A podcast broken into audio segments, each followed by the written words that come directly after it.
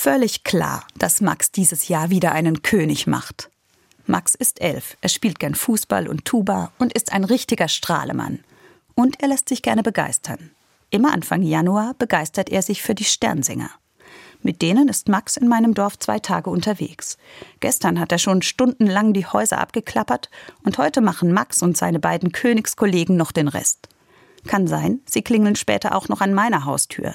Dann sehe ich drei liebevoll hergerichtete Könige und höre Max, wie er für mich sein Sternsinger-Gedicht aufsagt.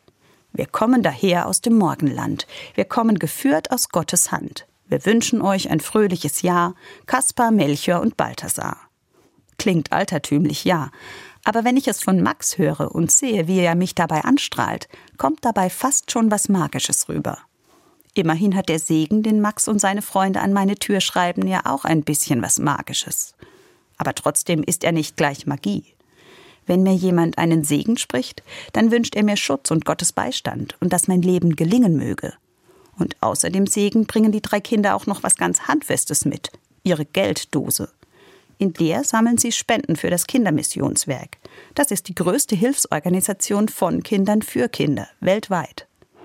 Also, für den Fall, Sie sehen heute irgendwo drei Könige. Es sind Kinder wie Max, die sich für die gute Sache haben begeistern lassen. Vertrauen Sie ihnen.